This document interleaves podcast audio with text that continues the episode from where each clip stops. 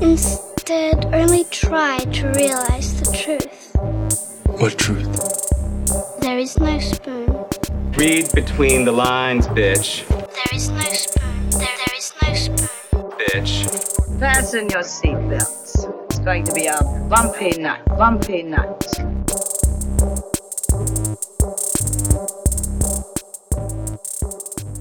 Saludos amigas y amigos, yo soy Mario Alegre Femenías Y yo soy Rosa Colón. y esto es Desmenuzando.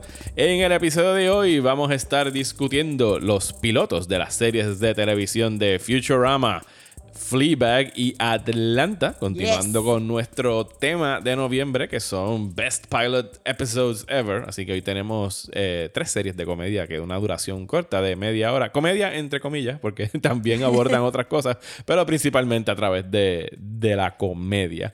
Pero antes vamos a entrar en el bullshiteo, que va a ser una extensión más o menos del de la semana pasada, porque todavía ya vimos lo que pasó con Disney Plus y el fiasco de que alguna Yeah. gente no lo podía ver y si lo pudo ver. Y si no lo viste, pues lamentablemente te jodiste, porque a Disney no le importó un carajo solamente Estados Unidos y Canadá. Porque en realidad como que después pensándolo, yo te lo dije a ti, les quedó bien sucio, porque pues, en todo caso tú hubieses hecho el launch de Disney Plus worldwide primero y entonces tiras Mandalorian, como hace Netflix con sus series, que es un worldwide release. Pero aquí no, aquí fue como que pues le vamos a dar Mandalorian solamente a esta región y después el resto de la gente puede tener la sorpresa grande de Mandalorian a través de memes en internet. Ajá, bien brutal, porque la gente no se aguantó de spoil that ending. Así que spoilers para Mandalorian y créanme que es un spoiler porque Sí. no ha pasado nada en los primeros dos episodios de Mandalorian. Eh, Spoilers, it's slow. spoilers, estaba bastante lenta. Eh, yo la, la vi otra vez completa, completa, los dos episodios que en realidad me sigue impresionando mucho el que el primer episodio fue 38 minutos, el segundo fue 32, así que esto parece que va a ser una serie de media hora. Maybe Pero- ya llega a 15 minutos al final. Sí. Pero lo, lo volví a ver con mi esposa eh, e hijos el viernes que no lo habían podido ver. Y su reacción fue tan y tan similar a la tuya y mía cuando lo vimos la semana pasada. Porque todo el episodio era como que así, estaban hablando por encima del show y estaban hablando entre ellos. Y era tarde en la noche, eran como las once y pico. O sea que tenían Sí, sueño. diablo. Y tan pronto salió. Spoilers. Spoiler. Baby Yoda. Baby not Yoda. Baby Not Yoda se despertaron y empezaron a hacer ruidos de esto de como, como tú ves un puppy. Sí, Es porque que- es the cutest thing in the world. Porque maldita sea, ¿sabes? La serie, como dijo mi hijo en ese no momento. tan lindo como Akira. Eh, no, no mi aquí ya se está poniendo celosa. Eh, se está. Se pudo haber llamado Baby Yoda, The Series. Y para el Sí. carajo el Mandalorian, porque es la cosa más adorable que ha salido en televisión en décadas. Sí, y la gente le ha encantado. Yo he visto fan art, he visto ya todos estos memes con... Así que sorry, se lo chotearon a todo el mundo que va a haber un. Baby Yoda aquí. Mi favorito full ha sido el de muchas fotitos de Baby Not Yoda y el caption de You keep smiling at your phone, what are you looking at? Y es como, Es que "Ah, míralo. true". y tú no has visto el segundo episodio. El segundo episodio camina y. No, full, no lo he visto, ¿sabes? pero sí busqué hoy GIFs de Baby Not Yoda Ajá. y, y lo vi caminando, lo vi comiéndose el sapito, lo vi este eh, blinking, muchos GIFs de blinking. Eh, muchos GIFs de blinking y también lo vi eh, muchos GIFs de él sonriendo, porque le sonríe en una, a pesar de que está sonriendo la- la refle- mueve, el reflejo. mueve, mueve su, manita mueve force su wielding manita force arm. wielding. Ay, Dios mío, que me tocó. Esa es la reacción de mi esposa y dijo fue como que, ¿pero qué es esto? Empezaron a tomarle fotos al televisor rosa. Así que Disney sabe claramente lo que estaba Sí, haciendo con este muñeco que tienen que estarlo mass producing ahora mismo para venderlo en algún momento. Tan tarde, porque eso era, ese iba a ser el Christmas toy. Que yo te lo dije, tú te quedaste en shock. Eh, eso es un actual puppet, no es CGI. Sí, eso me mató. Fue como que, wow, No sé, se tiene ve que haber a really lo mejor. well. Sí, se ve increíble. A lo mejor le están. no, no he llegado tanto al meollo de cómo lo hicieron, pero a lo mejor hay un poquito de digital blinking. Pero. Como en The Dark como en Crystal, The Dark que Crystal, que me reí escuchando el podcast de, de Still Watching de Vanity Fair, que lo están haciendo un recap. O sea, bless them, porque no sé cómo pueden dedicarle una hora. Digo, sí sé cómo lo pueden hacer, porque ellos tuvieron acceso y han tenido entrevistas con Pascal y con Favreau Ah, ok, y toda la ok. gente. O sea, que es parte entrevista, parte recapping. Eh, pero me, me reí mucho con una anécdota que dieron que Werner Herzog, que como ya dijimos la semana pasada, no sabemos qué está haciendo en Star Wars, pero ha tenido, él no ha visto, él lo entrevistaron y él dijo, yo nunca he visto una película de John Favreau, no, no vi las de Star Wars, I don't care a- a- no sobre nada de esto. It's a paycheck. Pero que él estaba en set y esto me dio mucha risa, sobre todo si conocen a, Werner Herzog, que es un tipo como que bien frío y bien, ¿sabes? Rajatabla y un director de la vieja escuela, alemán. Eh, y estaban filmando, ellos filmaron las escenas con el puppet y después filmaban lo que necesitaban de la escena sin el puppet por si tenían que usarlo después digital, Ah. por si no les salía el puppet y después, porque tú lo estás filmando pero no sabes cómo se ve después en, en televisión y Sí, sí, cómo sí. retrata. Y Werner Herzog cruzó por donde estaban haciendo eso y les dijo como que, why are you shooting with empty crib the baby? Y le dijeron como que, ah, no, we're doing it porque pues tú sabes, si después tenemos que hacerlo digital, no, no confiamos en que el puppet esté funcionando. ¿Y sabes cuál fue su respuesta? ¿Cuál? You are cowards. Oh my goodness. wow. Directo. Eso- o sea, a eso me refiero que es como que you are cowards porque no están confiando en su puppet porque a él le encantaba el puppet era como que ¿cómo que no Te lo funciona, creo, claro que todo el mundo le va a todo el mundo le va a encantar el puppet cuando lo tengan en su casa y lo pueda hacer mover. Pero a raíz de ese segundo episodio, eh, pienso que lo debieron haber tirado junto como uno. Porque me funcionó un poquito mejor cuando los vi de cantazo. Porque en realidad está adquiriendo, pienso yo, una fórmula tipo Lone Wolf and Cub. Solo que se llama eh, eh, el Mandalorian, Mandalorian and the Little and Yoda. Baby Not Yoda. Porque incluso está hasta en un cochecito que flota. Sí, que lo vi en los lado, GIFs. Que va al lado de él. Así que sí, está adquiriendo algo con el western slash samurai vibe de esos de los 60. Todavía no estoy enamorado de la serie, pero ni cerca de estar enamorado de la Es que serie. yo diría como que eso me funcionaría si de verdad el pacing del primer episodio que vimos no hubiera sido tan como que Lento. ¿Por qué tú vas a tener ese alien azul hablando tanto tiempo en la nave si solamente lo vas a co- congelar en carbonite? ¿Por qué vas a tenerlo a él aprendiendo a montar un fish person si después va a estar caminando el resto del episodio? Como que no. Ajá. Sí, fue una pérdida de tiempo ese me. primer episodio. Y por Pero eso el es que digo baby not Yoda. el, el- Wow. Pero entonces el baby not Yoda de verdad es force sensitive. Sí, él usa la fuerza en el segundo episodio. Repito, dijimos spoilers al Sí, principio. sí, sí. de Porque no me hace, por eso es lo que te estaba diciendo en el chat, que no me hace sentido entonces como que cómo este Baby Not Yoda funciona en el mundo de Star Wars nuevo. Eh, sí, porque, bueno, ya hemos empezado a tener discusiones por Twitter con otra gente. Discusiones amigables, no estoy hablando de que estemos peleando. No, Eh, people will die. ¿De dónde estaba este Yoda? ¿Cuándo lo clonaron? Y bueno, si dicen que tenía 50 años, pues lo pueden haber clonado para la época de los Pero la Clone gente está Wars. pensando que es un clon. Sí. ¿Por qué?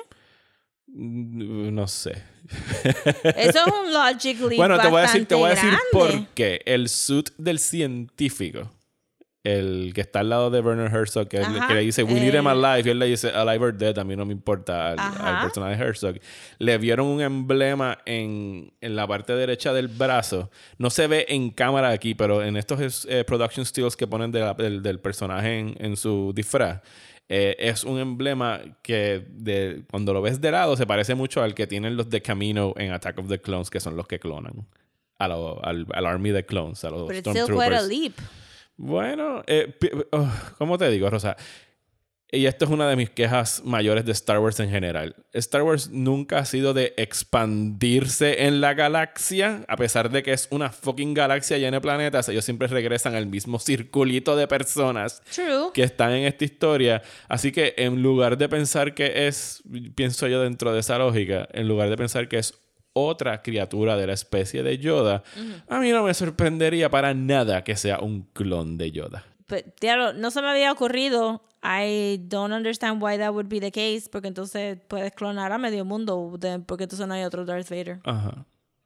Porque Sí, sí, yo sé. Pero si tú haces la suma y la resta, si este Yoda tiene 50 años, dicen en la serie, pues sí caería para más o menos la época de los clones cuando los empezaron a hacer, porque tienes que darle 20 y pico de años para atrás. How bad of a Jedi do you have to be que hay un clon tuyo and you don't sense it? No sé. Pretty bad. Rosa. La contestación es really bad. y las respuestas de Y dándole... Yoda was Ajá. not a bad Jedi. No, pero vamos a, vamos a ir poquito a poco con ella a ver qué es lo que dice. No, full. Lo que pasa es que de momento esta mañana estaba pensando, porque de verdad, no, I'm not kidding, fui a buscar gifts.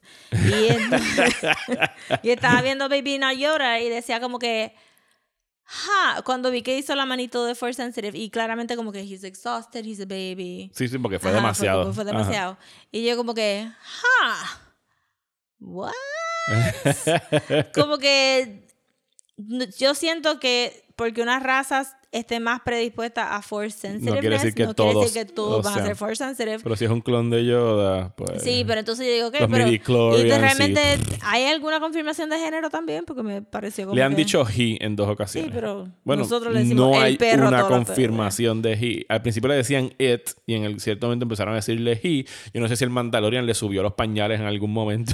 Yo no pensaría que tiene como que sí, porque no va a tener genitalia. anyway, pero porque si es más como un sapito, como anfibio, pues it could be any gender. Ajá. Eh, pero entonces me puse a pensar como que pues, caramba, ¿qué significa esto para la trilogía nueva? Ajá. que ya está escribiendo Ryan Johnson Ajá. después de esta, porque entonces no quiero. Because if it looks like a Yoda, Sí, porque esto es canon. if it talks like a Yoda, if it's a Force wielder like a Yoda, pues entonces me estás trayendo a Yoda de vuelta, aunque se llame Whatever. Yed. se jodió, se va a llamar Yed en este podcast. Baby Yoda es Yed. Yed. Eh, pues Y- entonces. y está erróneo decirle Baby Yoda, pero George Lucas nunca ha dicho qué especie es esta especie, así exacto, que. Pues, está- por eso que yo estoy diciendo Baby, Baby no Yoda, Yoda. ajá. Pero Yed, eh, pues entonces, ¿qué, qué me estás diciendo la historia si, si toda esta trilogía se basa en los Jedi no se supone que tengan los mismos power structures que, que tenían antes y de momento me vas a traer un Yoda like Yoda. No, no, no sé. Y si es no un clon de Yoda, it's even worse. Tú me preguntaste esta mañana que por que entonces cómo explicaría la ausencia de este de, de Yed, se jodió, se va a quedar Yed. ¿Cómo se explicaría, se explicaría la ausencia de Yed en la trilogía que está corriendo ahora y que va a acabar? Y yo te dije, bueno, bueno, si él tiene 50 años aquí y pasan 20 para Force Awakens, o sea, todavía es un bebé. O sea, es un infante porque ellos crecen bien Sure, lento. Pero Luke, como que está super well connected, though. Sí, I'm just saying. pero, y Yoda ay, sí no. apareciendo Last Jedi. Yo sé. yo como que, Luke, I have like a little baby cousin. Yo sé que cosas, yo sé que decisiones como estas traen más preguntas que Tiene un respuestas. zafacón de preguntas lo que yo tengo ahora. Y las respuestas casi nunca las traen. Pero vamos a ver. Pero podemos también hablar un poquito sobre cómo la gente está pensando que esto es classic Star Wars. Oh, sí, I hablemos de eso. See it. Sí, hubo un... eh, ha habido... Y, y para mí esta división está desde Force Awakens. Porque es una división para mí hasta más profunda que la que se dio con los fanáticos a raíz de las precuelas. Que pues... Ningún, they're not our thing. Ni, ti- ni a ti ni a mí nos gustan las precuelas, pero sí le concedo que trajo a una generación nueva de fanáticos de Star Wars al fandom de Star Wars. Y estamos hablando de fanáticos buenos. No queremos usar la palabra fanático porque tiene una connotación negativa. Sí, tiene una pero connotación Gente que le gusta. Star Wars. Sí. A raíz de las precuelas. Y por eso vieron las segundas y aman esta franquicia por las precuelas. Y entiendo que no, no son las películas que hicieron para mí, pero sí te trajeron a, a personas nuevas a, a ella.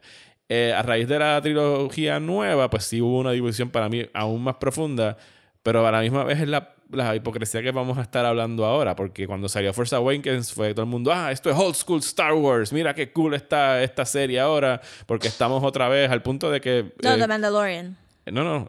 eh, Cuando salió Force Awakens Ah, estoy hablando. O sea, la gente sorry. estaba diciendo que era como un back to basics. Este es el Star Wars con que yo me crié. Y claro que es el Star Wars con el que te criaste porque Force Awakens es una semicopia de toda la trilogía original. Sí, de toda la trilogía. Incluso hasta los planetas que utilizan. Y entonces vino las Jedi y dijo como que pues ahora I'm gonna... Destroy the past, burn it if you have to. O la cita de- Exactamente. de Kylo Ren, que para mí fue genial, pero ahí sí que la gente de verdad hubo una división. Y tú dices que ahora en Mandalorian está, ol- ol- y, y lo he visto, están repitiendo el discurso de que ah, esto es como old school Star Wars. Y Pero no lo veo. Yo no lo Yo veo. tampoco. Y también lo siento como que es old school estéticamente. Y, Y pasó con Solo ya, también. ajá. Tiene, porque, ok, The Force Awakens sale, la gente dice, no, esto es un copiete, bla, bla, Rey, ta, ta, ta, ta. Pero entonces sale Rogue One y la gente como que, ah, Rogue One está súper brutal, bla, bla, bla, bla. Sale de Last Jedi, oh, qué mierda, bien brutal, esto no era lo que yo quería, Luke se murió tan pendejo, qué sé yo, bla, bla. Y de momento sale Solo, esta es la, estos es los Star Wars que yo quiero ver. Y yo, ¿qué carajo de eso había que tú quieres ver otra vez? Había como que una muchacha que tuvo que ser forced a ser sex slave. Why are you even bringing this a Star Wars? y entonces ahora con The Mandalorian es un western. It's just a western con un, Un Mandalorian. Mandalorian suit. Y la gente está diciendo que es classic Star Wars. And it's just breaking my brain de que la misma gente que se quejó de que Force Awakens estaba copiándose de A New Hope Esto se está pueden ver. Mandalorian y un carbon copy de Mos Eisley y decir love it. So, para mí, lo único que, que cambia es como que tú, de verdad, y se lo está diciendo un compañero que odió The Last Jedi, shout out este, a Dani, que, que... Hola, Dani. sí, este, que hay de verdad un segmento de la población que no pueden ver otra cosa que no sea un male-oriented storyline. Porque el mero hecho que tú describes esto como Lone Wolf and Cub Ajá. es como que Jesus Christ, daddy issues y. Como Digo, no que- sé si va a haber daddy issues porque no es su daddy. es daddy pero- issues porque lo tiene que cuidar. Ajá. Que Sí, es algo misma- paternal. Es Sí, es algo paternal. paternal. Y entonces la gente diciendo que esto es classic Star Wars y yo como que... "Mm, Star I don't Wars see no it. era de esto No, Classic Star Wars tenía necesariamente". historia y hasta ahora aquí no hay nada de historia. Exactamente. No hay y, plot, no hay nada. Y siento que, que hay un segmento de personas que fanservice is enough. So, están viendo algo que se parece a Boba Fett, so I like it. Y que, pero que fanservice que no es su fanservice is not enough. Como que, ah, odio The Last Jedi, pero salió Yoda. Salió Puppet Yoda. I don't like, like the light, I don't like The Last Jedi. Pero entonces te ponen como que un half-hearted Mandalorian suit. Love it. Y es como que, ¿quién gana en esto? Por eso es que, por eso es que a mí me gusta que votaron a, a D&D Yes. y que Ryan Digo, Johnson... Dicen ellos dicen que se fueron. Sure, sure, sure, lo votaron. Y, y que Ryan Johnson sea el que de verdad sea el próximo arquitecto de estas cosas porque se necesita alguien que diga como que no, las cosas tienen que cambiar porque no, no puedes decir, ay, tengo que, tengo que acoplar a la gente que no le gustó de la Jedi because they don't know what they want. Porque vieron solo y vieron The Mandalorian y están diciendo que esto es classic Star Wars y no se parece para nada a classic Star Wars y es como que, "But what are you watching? Ajá. Y de momento es como que Star Wars es como la identidad puertorriqueña. Nadie sabe qué es la identidad puertorriqueña. Yo voy a ir una línea más allá y yo voy a decir que lo más cercano que hemos estado a Classic Star Wars fue The Last Jedi. lo siento. Ajá. Pero lo más cercano a un Classic Star Wars, y si Last Jedi es la Empire Strikes Back de esta nueva trilogía, eso es lo más cercano que hemos llegado a lo que muchas personas aman de la trilogía original. Sí. Que fue esto de subvertir lo que pasó en la película anterior y jugar con los arquetipos que están allá adentro y poner las lealtades a, a ser bastante ambiguas entre una y la otra y la tentación del dark side y todo eso. Eh, y es una es, es la única película desde las eh, originales que han tratado de avanzar y hacer algo distinto con Star Wars y no dejarlo stock en lo que está haciendo Mandalorian Ajá. ahora, que es la estética de la primera película de Star Wars, que es una estética que se alimentó del western y del samurai movie y que fine puede ser una buena distracción por 20, 30 minutos, que es lo que están durando estos episodios, pero hasta ahora, si estos son, creo que son 10 episodios en la serie y ya pasaron dos. Si los vamos a si todos van a durar media hora, quiere decir que ya acabamos con una quinta parte de esto. Y la historia no ha avanzado ni un paso. A menos que el paso sea encontraron a Yed. Voy a seguir diciendo Yed. Yes. Eh, no, encontraron a Yed y tuvo, tuvo que arreglar su nave en el segundo episodio. O sea, todo Sí, un episodio para los 10 arreglar la nave. episodios va a ser este el, tra- el transcurso de llevar a Yed a un punto y por eso es que yo te dije esta mañana como que they're gonna kill Yed porque para No, que yo pienso que va-. Disney no va a matar a Baby Yoda, a Yed. Es demasiado Pero la cute. historia pediría que mataran a Yed. ¿Tuviste un meme que estuvo corriendo esta, este weekend sobre Luke haciendo una comparación de, de las Ay, lo vi, pero lo vi como que super wordy y lo brinqué. Lo voy a... Lo voy a copiar. Voy a leerlo en inglés porque está en inglés. Es una foto que está corriendo por... Lo vi en Facebook en varios posts. Eh, La so- sobre todo tirándose entre los que odian las Jedi y aman las Jedi. Yo no sabía que este bullshit iba a ser tan Star Wars centric. pero aquí is. estamos. Han pasado 20 minutos. Y yo creo que se nos va a ir en Sí, Star se nos Wars. va a ir en Star Wars. Eh, es una foto de Luke tomando su leche verde, que la gente Blue odia a milk. muerte. No, este es verde. Esa es ver- bueno, Este es verde. Es greenish. Sí, la gente le había dicho Blue Milk, pero es verdad, no me recuerdo. Blue milk, ok en Star Wars. Green milk is not okay. Fuck Luke tomando leche verde. Y que estuvo tan funny. Anyway. eh, voy a citarlos en inglés, así que los que odian el Spanglish, esto va a ser full English, so F you, si no te gusta cuando lo esté diciendo. Eso también se ha quedado demasiado tiempo en este podcast. Sí, aquí va. Eh, worst Star Wars sequel ever. They take a beloved character who's the last living Jedi Master, powerful enough to battle the Emperor, but now he's just this crazy weirdo on a remote planet acting like a freak, eating weird foods, tossing weapons around like a joke. Then after all this whining, he's like, "Fine, I'll train you in the forces in the Force a little." But after only days of training, his apprentice just runs away to go fight the villain. And instead of a cool action death, this legendary master just dies at home and disappears. The three heroes all fail. They absolutely ruin the great Yoda. And that's why the worst Star Wars sequ- the worst Star Wars sequel ever will always be Empire Strikes Back. Sí, que está brutal. Yo de verdad que la gente no sabe lo que es Classic Star Wars. Yo ese paralelismo con Luke lo hice mientras estaba viendo las Jedi la primera vez. Y no solamente lo hice con Luke y Yoda, lo hice con Luke y Obi-Wan. ¿Sabes? Estos old Jedi se, convien- se convierten en ermitaños y están vencidos y disgustados y desganados con lo que vino antes porque están viejos y fracasaron. Obi-Wan fracasó con, con, Anakin, Anakin. Yoda fracasó con Anakin también porque no pudo, no- con el y emperador. en general con el emperador, y- sí. y Con... porque no pudo ver lo que venía. Y Luke fracasó con Kylo Ren, Y ¿sabes? el fracaso de Luke con, con Kylo Ren es pequeño comparado con el fracaso de Yoda. Y los pasos gigantes que da Luke, y yo creo que estamos adelantando el episodio de las Jedi, los pasos gigantes que da Luke es que es el único de los tres viejos Jedi que salen en Star Wars, hasta ahora de los principales, que admite y reconoce que la arrogancia de los Jedi y de él verse su propio Kool-Aid, de que era, él era fucking Luke, the Jedi Master, Master.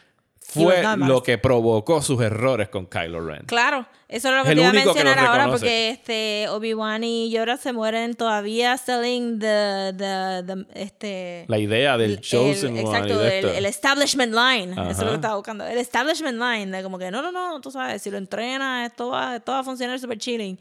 Y Luke está ahí como que I'm gonna lay down some truths on you. A mí me encanta esa escena donde Boom. él tiene todo este análisis que es para mí el mejor uso que han hecho de las precuelas, la referencia que él hace de que dice at the heights Ajá. of their power they couldn't see que estaba eh, Darth Sidious ahí metido y eran unos arrogantes y eran unos prepotentes Y los and they were. la, la animación de los Clone Wars refuerza eso over and over and over en los episodios que no está hablando de los droids. Así que sorry. Las Jedi sigue estando cabronas. y y de la vamos a hablar a fondo en diciembre, así que Sí. vamos a parar porque Sí, pero, 20 minutos pero eh, eh, uno de los... Porque con The Force Awakens yo me ponía como que a tú a tú con la gente, como que, oh my God. Pero ahora I've been letting it go. Pero de verdad que me molesta un poquito leer como que la gente súper pompía con Mandalorian, como que, oh my God, es, es un classic Star Wars. Lo que Y, siempre hey, quise. Ajá, y lo que siempre quise es como que, cool, mano, te está gustando, that's great. Y maybe la serie cambia radicalmente de aquí a 10 episodios and it takes off and that's great. Pero... Lo que ha salido hasta ahora. Pero esa idea de que ahora todo lo que sale que no se parece a The Force Awakens o The Last Jedi es para cancelar The Last Jedi y The Force Awakens es como que super annoying porque si yo puedo técnicamente respetar que a ti te gusta The Mandalorian, which I'm kind of a little bit not porque estamos hablando de esto todavía en el bullshiteo. este, eh, tú tienes, también deberían de tener ese mismo respeto de Force Awakens y The Last Jedi, pero encuentro que si tú dices que solo fue una mierda, which it was, Ajá. la gente está como que. Pero entonces todo el mundo puede shit on este The, The Force Awakens y The Last Jedi, como he visto en Facebook, que se están meses hablando mal de la película, mucho más de lo que yo gasté diciendo que estaba buena. Y lo que nos espera con Rise of Skywalker. Chacho, ya empezaron. Sí, yo estoy ready, yo estoy preparado mentalmente y estamos ya a menos de un mes para ver la, la película. No, estamos justo un mes, hoy es 18, la película estrena el 18 goodness, aquí en Puerto so Rico.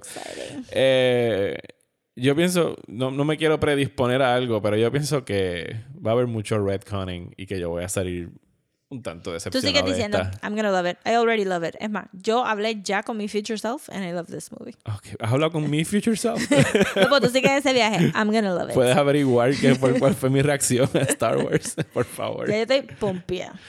Ok, pues espero equivocarme de aquí a un mes, pero sí, básicamente Star Wars va a ser, eh, en diciembre va a ser Star Wars Month aquí en Desmenuzando, así que... Yo espero que a pesar de que Disney haya hecho mucho big deal de que las series de, de televisión se conectan con las películas, que Ryan Johnson pueda hacer su trilogía en paz y tranquilo y que cerremos bien con The Rise of Skywalker y que las series de Star Wars siguen siendo simplemente eso, las series de Star Wars y las películas van a abundar más en conceptos interesantes. Vamos a cerrar la discusión de Mandalorian en Desmenuzando aquí.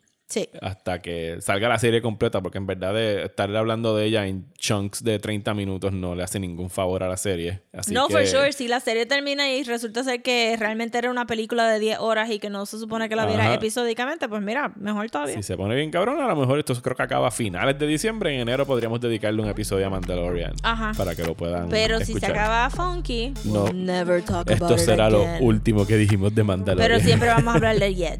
Sí, Yet por siempre en nuestros corazones. Sí.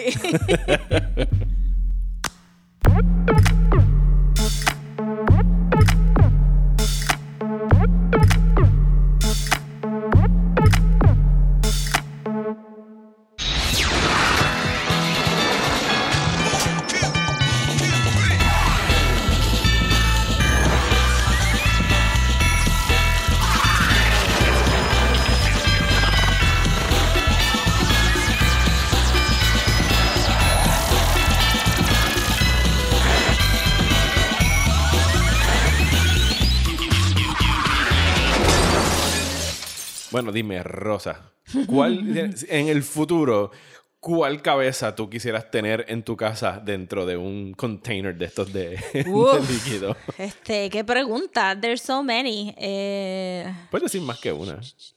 ¿Para quién tú, ¿A qué personalidad de ahora del presente quisieras tener su cabeza hablante en tu casa? yo tendría a Neil Gaiman. Oh, wow.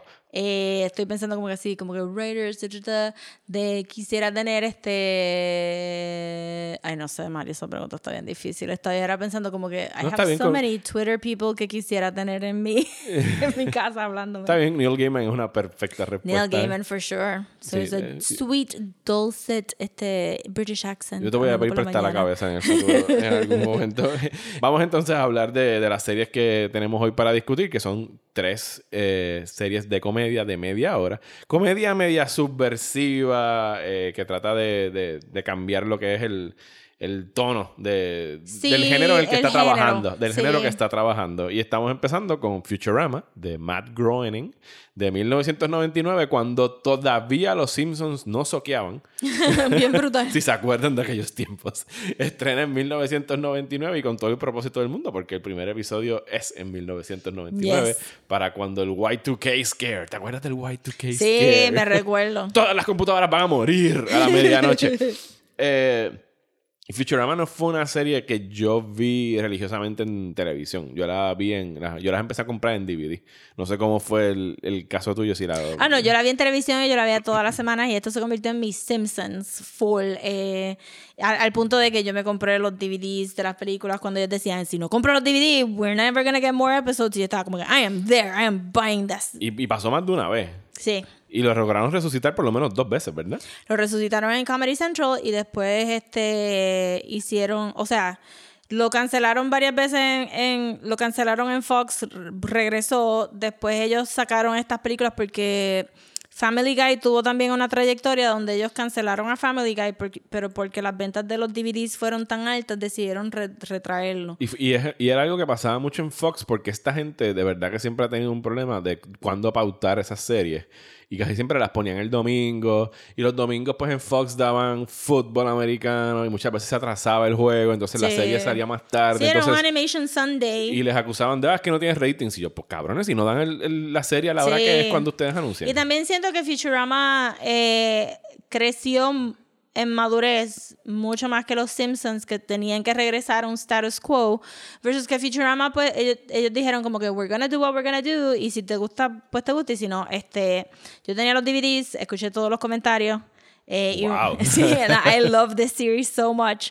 Eh, y una de las cosas que dijeron del pilot episode es que se les hizo bien difícil explicarle a los executives porque era funny. Y una de las cosas que me recuerdo del comentario era que ellos le decían, los ejecutivos de Fox le decían, well, if the future's so great, why are there suicide boots? Y ellos, because it's funny. y como que. That's the joke. That's the joke. Que, O sea, no puedes coger el chiste cuando, ¿cómo dice? Ula, que se llama ella, ¿verdad? No, eh, Lila. Lila. Cuando le dice, do not use force, do not use the force. Y están con los lightsabers. sí, exacto. Tenía como que un montón. Y no, y que Futurama, eh, el pilot es un poquito rough porque Sí. tiene muchos conceptos que ellos no volvieron a tomar nada más que as a joke. Este, obviamente, spoiler alert for uh, Futurama, ¿verdad? Ajá. Este, eventualmente regresamos al pilot episode porque sabemos que Nibbler fue la causa de que Fry se congelara. Este, he pushes Fry into the, into the ¿En serio? Yo chamber. no sabía eso. Ajá. ¿Cómo lo empuja? A través de un Pues te time recuerdas cuando portal? él, no, exacto, él abre, él está ahí por el time portal y cuando Fry está leaning back, pues Ajá. Nibbler simplemente lo toca un poquito más para que se caiga. Este que tú piensas que fue porque Fry estaba haciendo el y, se- y porque Fry tiene un tatuaje en el fundillo que abre time portals que eventualmente Bender usa para este robarse un montón de cosas del pasado y cuando en este pilot episode Fry está congelado que tú ves todos estos little spaceships destruyendo la civilización, es Bender. Destruyendo la civilización. Ajá. so they really connected everything, pero que Futurama superó a los Simpsons un montón. O sea, hay clases de matemáticas de universidad que usan los teoremas que estos escritores se inventaron en Futurama. Específicamente uno en el último season, cuando están haciendo body switching, que tú podías switch bodies, pero no podías regresar a, a otro body que you had already switched. Y pues Professor Farnsworth tiene que inventarse un teorema para poder resolver el problema. Y eso todo se estudia en las clases de matemáticas. ¿En serio? Sí, no, porque todos estos, todos estos escritores de Futurama resulta que son hijos de physicists y de math, de math, iba a decir mathematicians. No, iba a decir mathematicians. Pero de, it's almost like magic, but it's not. este, so que hay un montón de ciencia y actual stuff que cuando tú ves el pilot tú piensas que va a ser igual que los Simpsons, un poquito gimmicky. Y hay un status quo más o menos, pero de, mientras más progresan los seasons de Futurama, más se alejan de esa idea de que they always have to come back to the Y delivery tenían más service. libertad también. Tenían un montón de inventar. más O sea, yo pienso que sin Futurama no hubiésemos tenido nunca, por ejemplo, Rick and Morty. Full, full, este, Rick and Morty es Futurama, este, pero más crudo. De hecho, hablando de Rick and Morty, no vi el, el season premiere el viernes, toca buscarlo. anyway, Sí. apuntarlo por el teléfono. Este, sí, Futurama, a mí me gusta Rick and Morty, todavía me gusta más Futurama. Es que, de, de hecho, esto a lo mejor sonará sacrilégico para muchos, pero para mí Futurama era mucho mejor que los Simpsons. Sí, porque... Sobre todo en ese turn of the millennium, cuando ya los Simpsons se les estaba empezando a gastar la gasolina. Yo no sé cómo han durado 20 años más. Están malísimos. Yo he tratado de ver los últimos seasons and they're very not funny. No, no tienen las mismas caracterizaciones tampoco. Lisa es un, un shadow character. Pero, pero Futurama, o sea, los personajes eran super endearing desde, desde el arranque. ¿sabes? Sí. Y, y en este episodio que tenemos este Rough Bender, yo le digo Rough Bender porque la voz de, de este hombre, se me olvida el, pero que es la voz actor, de, de, de Jake también en, en En Adventure, Time. ajá. Y que sale, sale en- también en Princess Mononoke, en la versión de inglés de Princess Mononoke. ¿Quién es el, quién Él es el es uno de los background characters, pero sale. Tengo que buscar el doblaje de Miss Mononoke. Entonces, sí, qué una chulería. Entonces, este, que él no está haciendo el full Bender voice porque eventualmente se convierte en his voice. Ajá. So that's how he talks. Este, y, pero la dinámica entre Fry y Bender y este, el, el tenacity de Lila y el, el absent-mindedness de Professor Farnsworth están ahí. En el piloto, sí. Y el chiste, el, el core joke de Futurama, que, que al final él es un delivery boy and he's excited about it, Ajá. pero no. Exacto. Lo odiaba en, Lo el- en el- odiaba. en el, pasado. ajá, y es como que that's so Futurama in a nutshell. Y, y este, pero el, lo que diferenció eventualmente de Fut- a Futurama a los Simpsons es que de verdad, it really tugged at our heartstrings porque pudo a través de todo este silliness darnos un montón de episodios que, que yo no puedo ver este el episodio perro. del perro porque yo me echo a llorar full. Yo no yo puedo estar haciendo cualquier cosa y el momento que ponen ese montaje al final del perro esperando a Fry es un tear work brutal. A mí se me están parando los ahora. sí, porque ahí usan la canción de, de The Umbrellas of Cherbourg, ¿verdad? I will find you, I will... Algo así me Sí, recuerdo. sí, sí. Eso es, un- es una canción bien famosa de un musical francés de los 60. Y hasta después ellos mismos se, se they make fun of that cuando hacen que Bender es el que actually mata al perro este later on en uno de sus time travel adventures. Sí, pero no le quiten el peso a ese episodio. Ese no, episodio no, brutal, brutal. Pero que hasta ellos mismos, they poke fun of themselves a, a lo que ellos mismos crearon. Y el episodio que, que Lila está en una coma.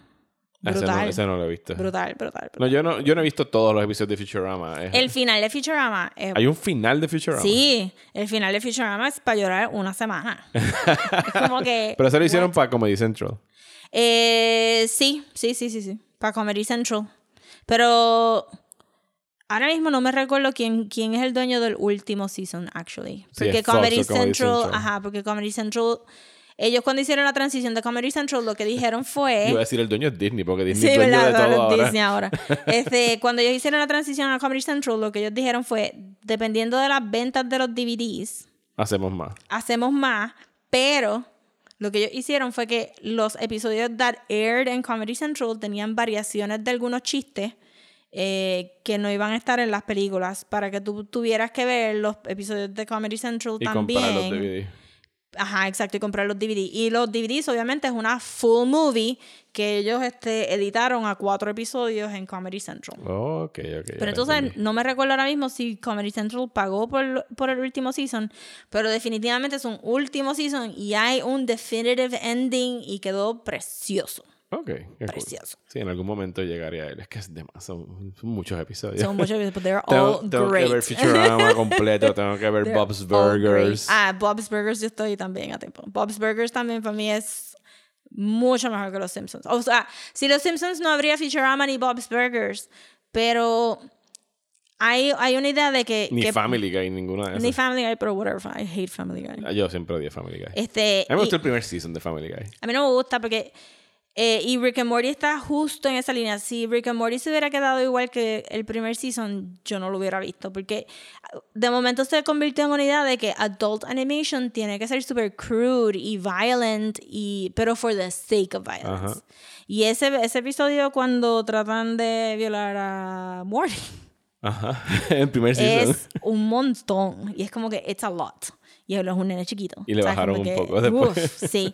Este, y para mí, Futurama y Bob's Burgers tienen un montón de cariño. De, de tú notas de la gente haciéndolo, tiene cariño a los personajes. Y los personajes se tienen cariño. Yo le estaba diciendo a mis amigas los otros días.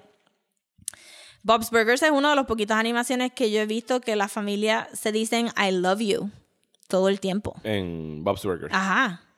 Este, y hay un cariño ahí que las situaciones son adultas and they're silly y son a veces crudas porque el primer season de Bob's Burgers también es como que un poquito weirdo, pero, pero no es como que Homer choking Bart for the 15,000th time y que después tú veas tantos episodios donde Homer claramente doesn't love Bart, he doesn't love his children.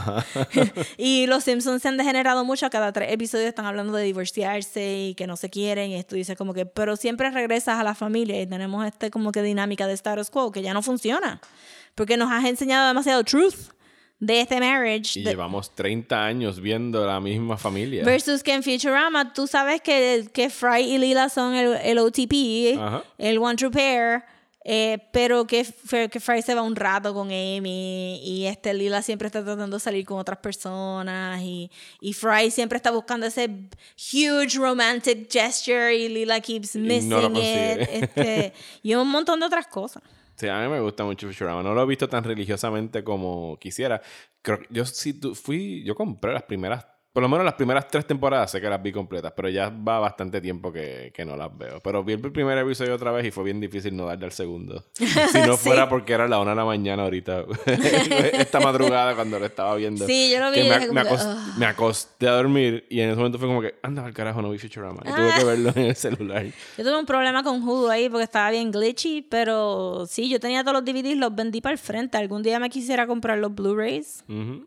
Pero estoy como que I'm holding out. Yo no compro mucho Blu- Blu-rays. Yo compro depende. Si es algo que yo quiero tener, sobre todo en estos tiempos donde si no está en streaming no lo consigue. A, a veces me da esa perse de como que no tengo que tener una copia for emergencies. Yo pensaba comprar Blu-rays de animaciones que no fueron hechas en ese tiempo digital, so que viene con un kind of remastering. Ajá. So me compré Avatar en Blu-ray, tengo Core en Blu-ray, pero Blu Core es más moderno. Me Sí, compraría Futurama. Yo compré Avatar en Blu-ray por eso mismo. Sí. Y consideraría este comprar este las de Batman The Animated Series y Batman Beyond también. También. esa la Porque se van a ver mejor. Hace tiempo tengo el wishlist. Pero así compré como que Adventure Time. A menos que me zumben un Definitive Collection de Adventure Time todo junto, no lo voy a comprar. Y ahora sabes que vienen más episodios para HBO Max, así que... Sí, eso es como que, whatever, I'll wait. Bueno, otra serie que vimos en Hulu para este episodio es Atlanta. yes. Y Atlanta no tiene como un musical intro, así que son los mejores. Bueno, Trap. Tienen trap music. Lo mejor de Atlanta de en términos de. Ya, Paperboy, Paperboy, Paperboy. paper boy. always bout that paper boy. If you ain't on your grind, then you flexing, you's a hater, boy. Paper boy, paper boy. always getting paper boy. If you ain't making money, then you ain't a a. Mí lo que me encanta de las introducciones de todos los episodios de Atlanta es cómo van a utilizar el título. En qué Sí. manera lo van a meter en el episodio gráficamente. A veces Que es algo que estamos viendo en Watchmen también. también que lo están usando. De hecho, yo diría que está, está inspirado en cómo Atlanta ha también, utilizado sí. el uso del título. Porque lo ponen, creo que hay un episodio que lo tiene alguien eh, en el pelo, en el Ajá. fade del pelo, lo ponen en la calle, lo ponen translúcido, o sea, lo ponen de diferentes maneras. Y Atlanta fue una serie que yo llegué tarde a ella, después de que ya todo el mundo estaba diciendo como que, oh my god, esto es el mejor show nuevo ever. Yeah. Eh, y lo empecé a ver cuando ya estaba completo el primer season y lo vi en, en un weekend, una Yo sentada. también, pero fue. Yo lo quería ver antes, pero no quería verlo en el app de Fox. Sí, Y yo no tenía, creo que en ese momento mi de, mi de esto de cable no tenía effects, así que tenía que verlo a través de la app y quería Ajá. verlo en televisión, no quería verlo en el celular. Ajá, y, y same. So, yo esperaba que estuviera en Hulu y también así vi el segundo season. Yo Como también. que no tengo, no tengo prisa para ver Atlanta, pero me encanta. Y este primer episodio es fácil eh, notar rápidamente qué es lo que lo distingue, porque es un episodio que tiene tanto carácter propio y tanta personalidad, y es la personalidad de uno de sus creadores, que es Donald Glover, el protagonista, que está haciendo de... Ay, Dios mío, se me olvidó el nombre. Earn. Que Earn es un He has to Princeton... earn. He has to earn. y Atlanta, durante, sobre, específicamente este primer season, yo creo que hasta más que el segundo, siempre tuvo una cualidad de surrealismo, pero bien. el segundo yo creo que they upped it a little bit more. ¿Tú crees que en el segundo Sí, el episodio que no voy a decirle qué se trata para que la gente se sorprenda mucho, pero sí, ese episodio con este... ¿El del bosque? No. El del bosque que, que a mí se me rompió el corazón. Ajá. Eh, pero no el otro, el del otro personaje. Ya, ya, ya, ya, ya, ya llegué, ya llegué. Sí, Sí, que ¿no? era como que, what the fuck am I watching? Tú dices el del... Sí, sí. sí. Estaba weirdo. sí, no, ya, ya me dijiste, ya tapaste el micrófono y ya sé cuál es el que. Sí. Eh, pero sí, la serie trata, si hubiese, si tiene un, un arco general en la historia, es de este personaje que se llama Earn, que él es un Princeton dropout. Él había entrado a la Universidad de No Princeton. se sabe por qué. No, hasta ahora en dos seasons han pasado, no se sabe por qué. Sus papás lo botaron de la casa, está viviendo eh, a veces con quien es la madre de su nena, Ajá. que está interpretada por Sassy Beats. Sassy Beats.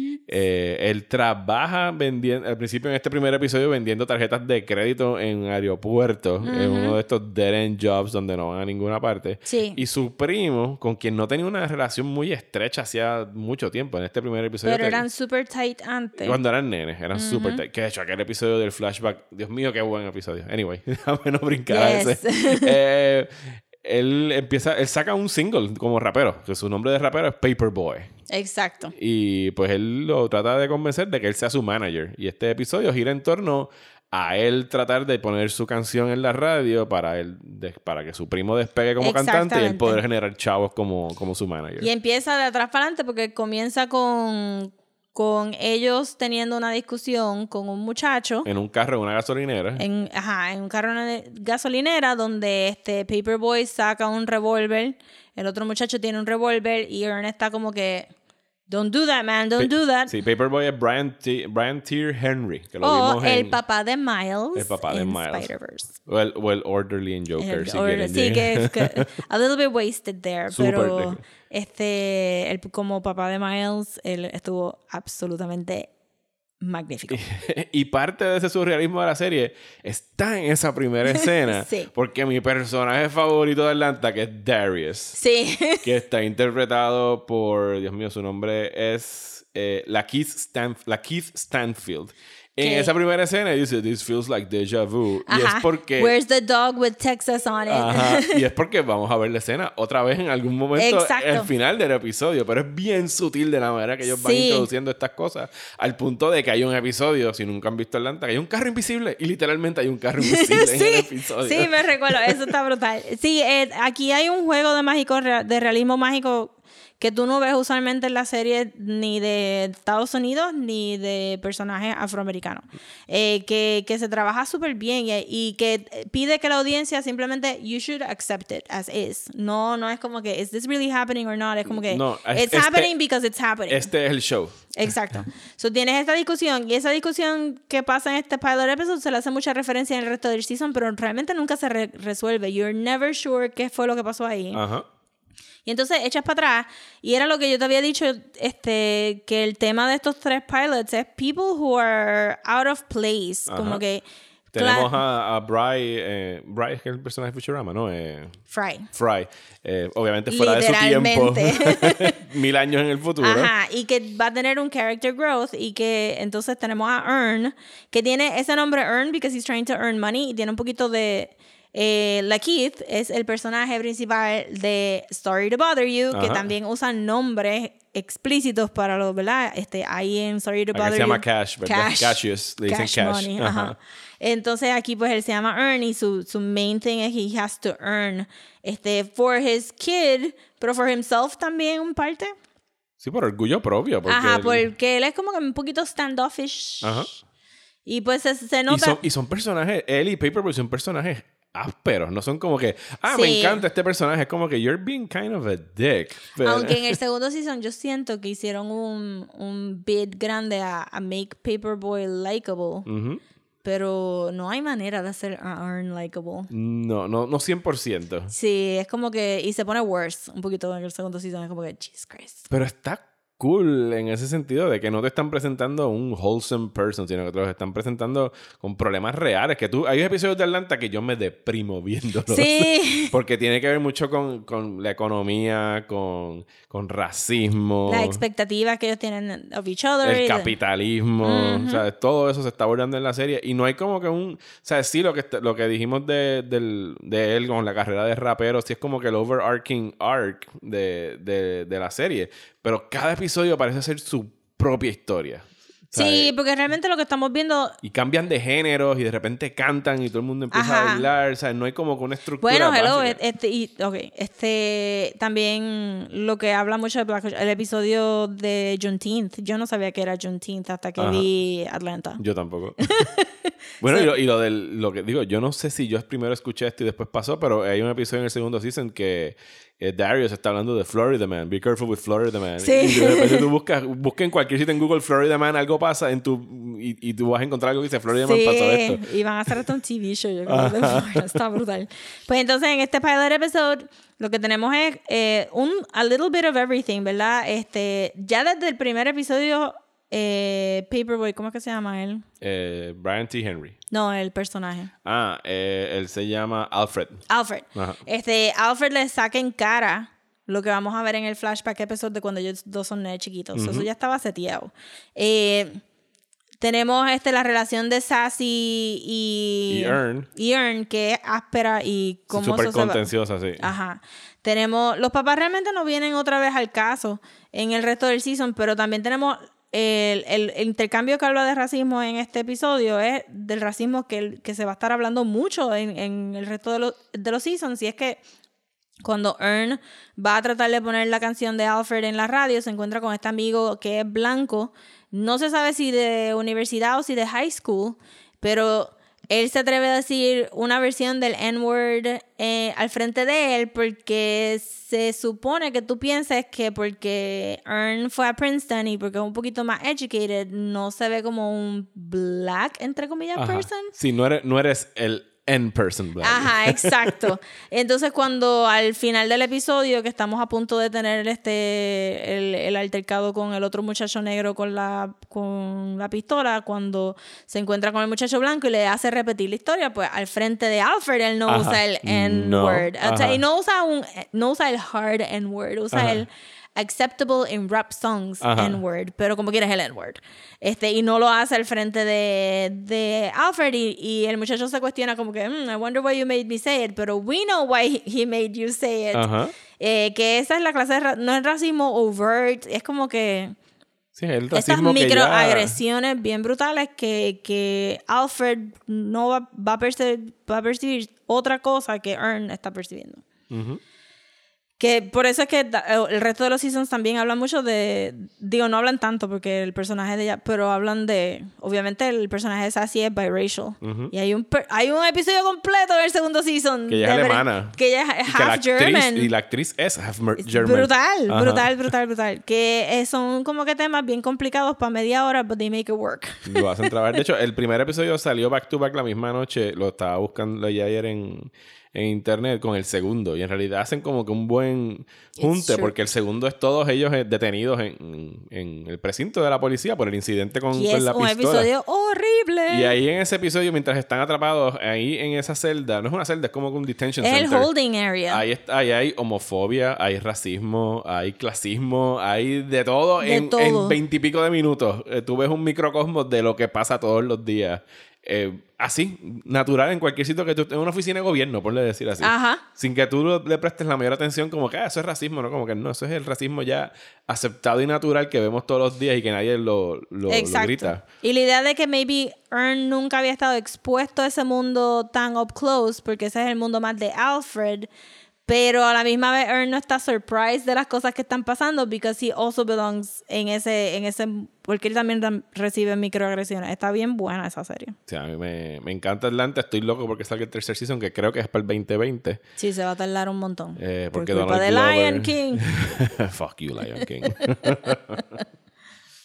Ay. También cabe decir que a- a- entre medio de los dos Atlanta es que él saca... O Eh, fue después de- Childish Gambino. Ajá, sí, él es saca, el This is entre medio de los seasons saca This is America, es que es la madre de los music episodes. Sí, de verdad De que los sí. music shows, de los music, Dios mío, de los De los music, music videos. videos. Gracias, llegué. Que también como que se nota el, el creative thought que él está pensando para sus propias cosas. Sí, Y no olvidemos que él fue Lando. también. He enjoyed it at least. fue lo único memorable de Solo. De verdad que sí. Es que él es bien carismático. No, no, no, él le queda brutal el, el papel. De hecho, él es bien carismático y aquí en, en Atlanta él tiene que suprimir eso Sí. tanto y tanto. Pero tanto que tú dices, diablo, este tipo sabe actuar porque lo suprime al punto de que Ern es insoportable. Ern es insoportable, bien brutal, sí. A mi favorito es Paperboy. Mi favorito es Darius. O sea, yo- cuando hay un Darius-centric episode, esa es mi semana de yes, Atlanta, estás, en, en- estás corriendo, firing on all cylinders. Pues sí, pues vean Atlanta. bueno, y ahora metamos, vamos a meterle a los heavy metal riffs.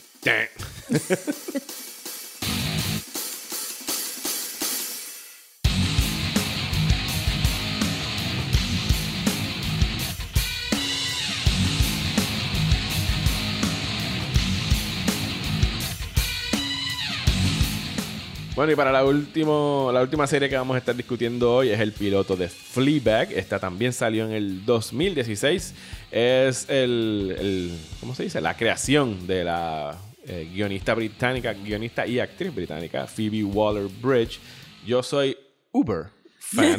si han visto Lo mis he redes, notado. si han visto mis redes sociales de esta talentosísima mujer que y me enteré de ella específicamente por la serie cuando la pusieron en Amazon que a las series de Amazon yo te soy sincero nunca les presto tantísima A atención mí se me olvida que existe Amazon Prime. pero cuando de repente veo en mi en mis feed de redes sociales que mucha gente empieza a prestarle atención a una digo ok le voy a dar chance y esta yo me la comí en yo creo que fue de una sentada porque el- serie británica y como muchas de ellas son seis ep- una primera temporada fueron seis episodios de media hora o sea que en tres horas tú puedes ver la primera temporada de, de Fleabag.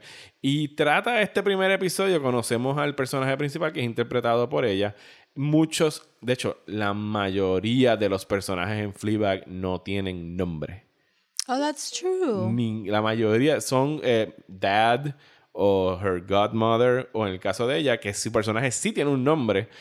El personaje de ella es Fleabag. Ese, es el nombre del personaje, solo que nadie lo dice en ningún momento en la serie. Oh, ok, ok. Y eso, pues, porque la serie está basada en un One Woman Show que hizo Phoebe Waller Bridge en el teatro en, en Inglaterra, que era haciendo pues esta interpretación de una mujer eh, que pues las altas y bajas románticas, los dilemas que tiene con, con su papá que, que enviudó y su madrina de nacimiento se casó con el papá. La actriz, que, la actriz que hace de la madrina salió en este En Hot Fuzz. Sí, ella es Olivia Colman. Ella es la que ganó, Eh. ganó el Oscar por The Favorite este mismo año. What? Y- Sí, ella ganó por The Favorite del Oscar y ahora mismo el domingo estrena, ella va a ser ahora Queen Elizabeth en The Crown en Netflix. What? Yes, Olivia Pues Colman para mí bien siempre pegada. es la mujer cafrecita de Hot Fuzz. No, pero aquí, pero aquí también ha hecho mucho desde entonces. Sí. Eh, pues la serie, bueno, tú ya yo la había- yo he visto Fleabag como tres veces. Rosa, tú eres la primera vez que viste Fleabag. Cuéntame ¿qué, de qué trata, qué te pareció y qué, qué tú piensas que sería el resto del season. ¿Tú ¿Viste dos episodios por accidente? Sí. Shout out a la porquería de application en el PlayStation Store que me hizo ver el segundo episodio antes del primero. ¿Y Gracias. cuando te diste cuenta que estabas viendo el segundo? ¿Cuándo se acabó? Cuando dije, estoy media perdida sobre quiénes son estas personas y esta situación. Eh, pero aún viendo el segundo episodio primero, you get a really good sense de lo que sería el Breaking the Fourth Wall del show y de ella y de lo que de la depresión que ella está sufriendo.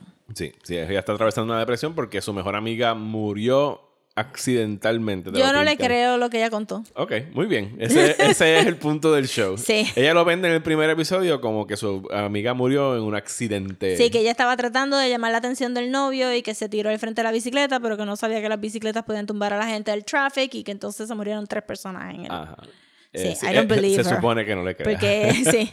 Incluso cuando este show para mí rompe esa cuarta pared, como tú mencionas, de la manera más brillante que yo he visto en cualquier medio. Y, y es algo que va desarrollando, que en, el- que en algún momento en esta primera temporada se convertiría en su muletilla. Como que, ok, you're being overly cute. Porque es un... Por eso fue que te pregunté que si duraba más de dos seasons, porque yo no creo que hubiera podido sobrevivir un seven season show con este meta comment, con este Breaking the Fourth Wall. Son dos seasons y ya. Pero te juro, como te estoy diciendo, que el Breaking the Fourth Wall cumple un propósito tarde o temprano. Porque sí es un diálogo con el viewer. Sí. pero eventualmente se evoluciona y lo hace algo bien genial con, con la manera que lo usa ya en la segunda temporada. Ok.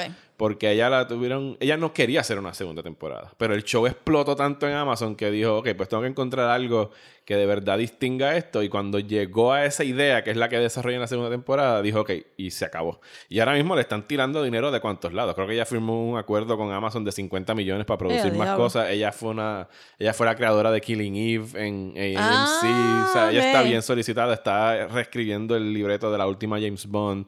Ella, ella es de shit ahora mismo. Se ganó huele mil Emmys hace Ok, poco. ok, ok. Pero de- en torno a Fleabag, ella dijo, mira, no es un personaje al que yo quiero regresar por lo menos hasta que yo tenga 50 años. ¿Sabes? Que, que el personaje Sí. haya crecido. That makes sense, porque viendo los primeros dos episodios fue, fue que caí en el, en el tema que te había dicho de los tres, de los tres episodios, de los tres shows de people that are not que están out of place porque claramente ella tenía una intimidad bien grande con esta amiga que se murió y ahora ella no sabe what ¿Qué to hacer? do with herself. Que su amiga se llamaba Boo. Ajá, boo.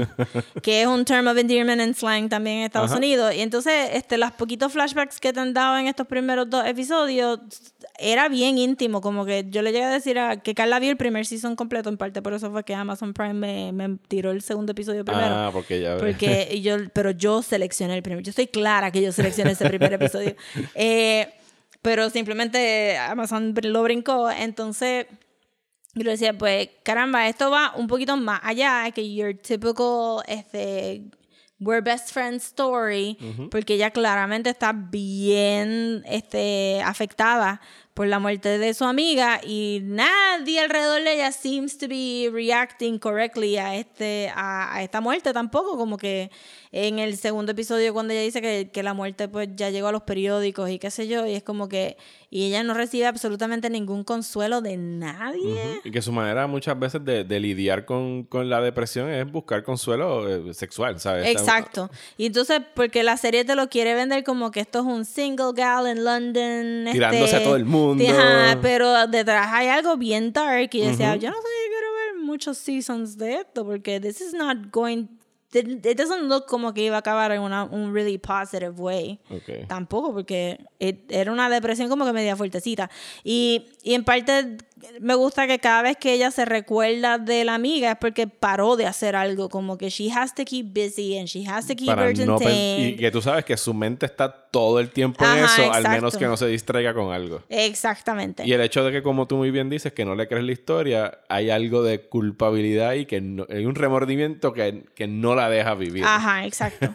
Pero that said, este, yo he visto otros shows que el personaje le habla a la cámara, pero no he visto muchos shows donde reaccionan más allá de hablarte a la cámara. Como Sí, que they como- can turn into, ellos pueden virar y hablar a la cámara, pero está constantemente haciendo muecas de esto no es lo que yo estoy pensando. "Uh, eso me dio asco, o whatever. Y eso lo, lo hizo como que más entertaining también. Sí, porque ella reacciona, ella está hablándole, por lo menos ahora mismo, al público. O sea, you're in on it. Y cuando. Y pero al mismo tiempo, como dijiste lo de la amiga, es un unreliable narrator, porque no Sí. nos está diciendo toda la historia. Sí, porque lo que, lo que te vende que ella no te está diciendo la historia es porque la actriz que hace de la amiga se ve un poquito matadita en los flashbacks y tú dices, this person is going through something. y, y no lo estamos viendo todavía, pero ese little flashback que te dan justo antes de que ella se va a morir porque está a punto de cruzar la calle es como que, no, that doesn't look like it was a cry for help the way you're saying it. Y cuando miras cuál es la red de apoyo que sería de ella, que es su hermana, que es súper neurótica. Ajá. Eh, tenemos a su papá, que no le importa Absentee. mucho. Y entonces tenemos a la madrina, que es súper... Es la genio del passive aggressiveness. que Olivia Colman se, se come en ese papel, ¿sabes? Si, si la continúas viéndola, y en realidad es una serie que de verdad la puedes ver tres horas y tres horas y Sí, acabaste sí, se con nota toda que la es como que serie. rapidito. Y de verdad que para mí es de las mejores series que han salido en los últimos años. El chiste que más me hizo reír, y mira que yo sé que todo es funny, pero es que este chiste lo encontré tan hilarious, es que ella estaba cobrando whatever she wanted por la comida de su café, que Ajá. obviamente es el café que, habló con- que abrió con la amiga y, y que claramente she's trying to maintain porque es lo último que le queda de la amiga, I would imagine. Eh, que ella cobra precios súper altísimos y random y la gente solamente dice "Ah, Londres y lo pagan porque Londres es súper caro and they just lo, lo toman por lado. Y dos personajes lo hicieron y me dio un montón de gracia. Sí, porque el, el grilled cheese, ¿cuánto cuesta? Como que- 20 pounds. Three pounds, Ugh, London. Y lo siguen pagando. Es como que no cuestionan. Eso estuvo bueno. Pero sí me interesaría me interesaría ver o sea lo voy a ver eventualmente y si ustedes escogen esta serie para desmenuzar luego Yes. Pues lo veré, obviamente, eh, para, las, para el podcast, pero me gustaría verlo regardless, eh, porque quisiera ver qué realmente van a decir sobre esa amistad entre ellas dos, porque no. Se veía un poquito más elaboradita que simplemente como que we're best friends since high school and we're always gonna be together, yeah. yes, yes. Recuerden que esto no solamente es los pilotos que estamos eh, hablando de ellos en noviembre. El punto de que estemos viendo los pilotos es para que ustedes, los que están suscritos a Patreon, van a votar eh, ahora al principio de diciembre, cuando acabemos esta discusión, para decidir cuál es la serie que vamos a discutir completa eh, durante los primeros meses. Será más o menos como para abril por ahí. Eh, vamos a discutir en full, alguno de estos, una de estas series que estamos discutiendo. Así que Incluyendo las que vamos a poner exclusively en Patreon, so van a poder escoger entre Futurama, Atlanta, Fleabag, Freaks and Geeks, Veronica Mars, Ajá. este... ¿Cuál fue la otra de high school eh, que vimos? Twin Peaks, My So-Called Live. Vamos a eh, ver Twin Peaks. Vamos a ver el piloto de Twin Peaks. Está en los De Mysteries. verdad. En los mysteries, ¿verdad? Se me olvidó los mysteries. Se me olvidaron los mysteries. Vamos a ver They were a mystery to me. Vamos a ver Twin Peaks Leftovers y X-Files. ¿Tú viste Sí. X-Files? Sí, sí, sí, sí. Sí, eso es la. Eso ¿Cuál es era la el otro de high school que hicimos? Oh my goodness, eran tres. Veronica Mars, Freaks and Geeks. y Ah, My So-Called So-Called Live. Vamos a decidir algunos días. No les prometemos que todas van a estar en el sondeo porque hay una serie de estas que son larguísimas. Por ejemplo, Futurama es larguísima. Bueno, pero Lost también es larguísimo. Yo diría que maybe las que no van a estar ahí son las que no están readily available en streaming. Sí, porque el punto es que ustedes también las puedan ver y hay algunas que hemos tenido que jump through hoops para Sí. poderlas ver. Too many. Pero ya saben, si quieren continuar con la discusión, si quieren votar, pues los invitamos a que vayan a patreon.com slash desmenuzando.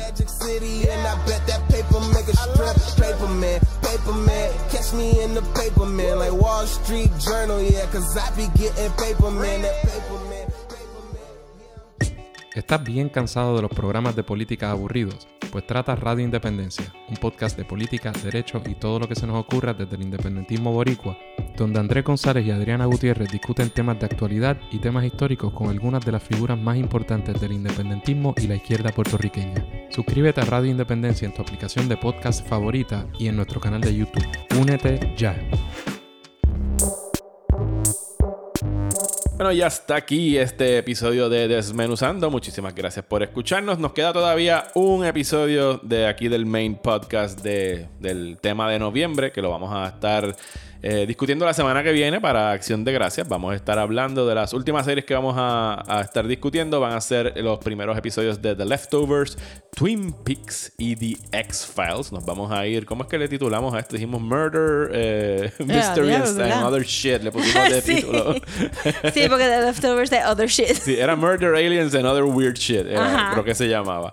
Eh, lo vamos a estar eh, sacando la semana que viene. Este jueves, jueves o viernes, va a estar saliendo el episodio exclusivo de Patreon, que va a ser del piloto de Lost, que son dos episodios. Y entonces, sí, la semana que viene va a salir el próximo episodio exclusivo de Patreon después de ese de, del Weird Shit, que va a ser acerca de la miniserie con la que empezó Battlestar Galactica, el Sí. reboot de los Odds. Les recordamos que estamos a a tres tres Patreons. Patreons nada más. Estamos a tres Patreons de llegar a nuestra meta, hasta segunda meta. Muchísimas gracias, que va a ser un riff track slash commentary track de alguna película que ustedes van a poder eh, escucharnos a nosotros hablando mientras ven las películas en su casa. Vamos a hacer- buscar que sea algo que esté en streaming para que todo el mundo tenga acceso, preferiblemente en Netflix, que es lo que la mayoría de la gente Sí. tiene.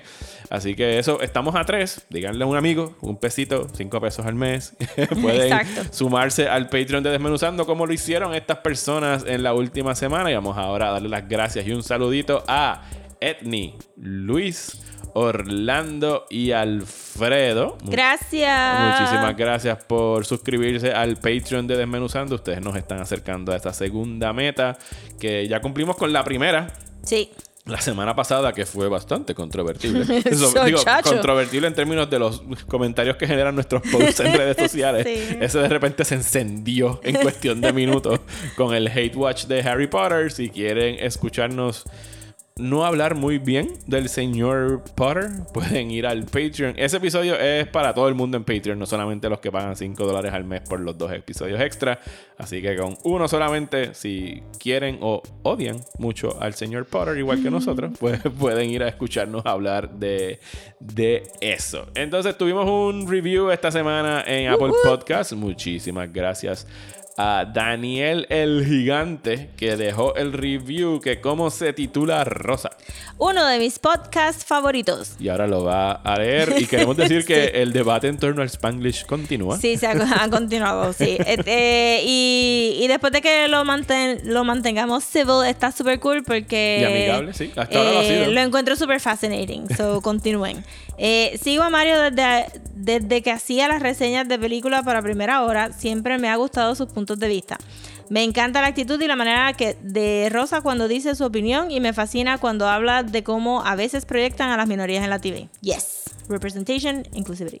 Eh, para nada me molesta cuando hablan en Spanglish porque, porque no usan el acento guaynabicho que usa mucha gente al hablar inglés.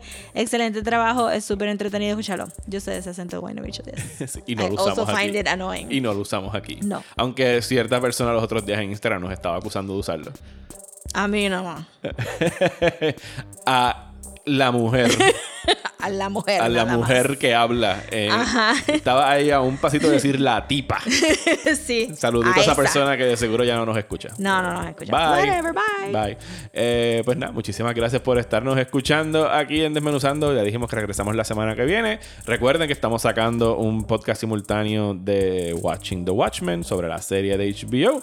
Eh, esperemos que ya se hayan apuntado para verla porque está muy, Está muy excelente. Buena. Está excelente. Si son de los que estaban esperando para pagar la mensualidad de HBO Go durante un mes y verla de sopetón, este es el momento preciso para hacerlo porque nada más quedan tres episodios, así que pueden ver todo Watchmen de una sentada y acabar con nosotros cuando lo estemos discutiendo eh, en diciembre, que como recordarán y le dijimos al principio del episodio, va a ser Star Wars Month en, Yeah. en Desmenuzando.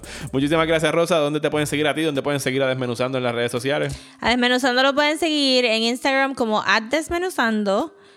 eh, en Twitter y en Facebook como @desmenuzandopod Yes. y nos pueden mandar un email a desmenuzandoelpodcast a gmail.com. Y a ti te consiguen como Me consiguen en Instagram, Twitter y Facebook como at Comics. Y a mí me consiguen como Mario Alegre en las redes sociales. Muchísimas gracias por escucharnos y volvemos la semana que viene aquí en Desmenuzando.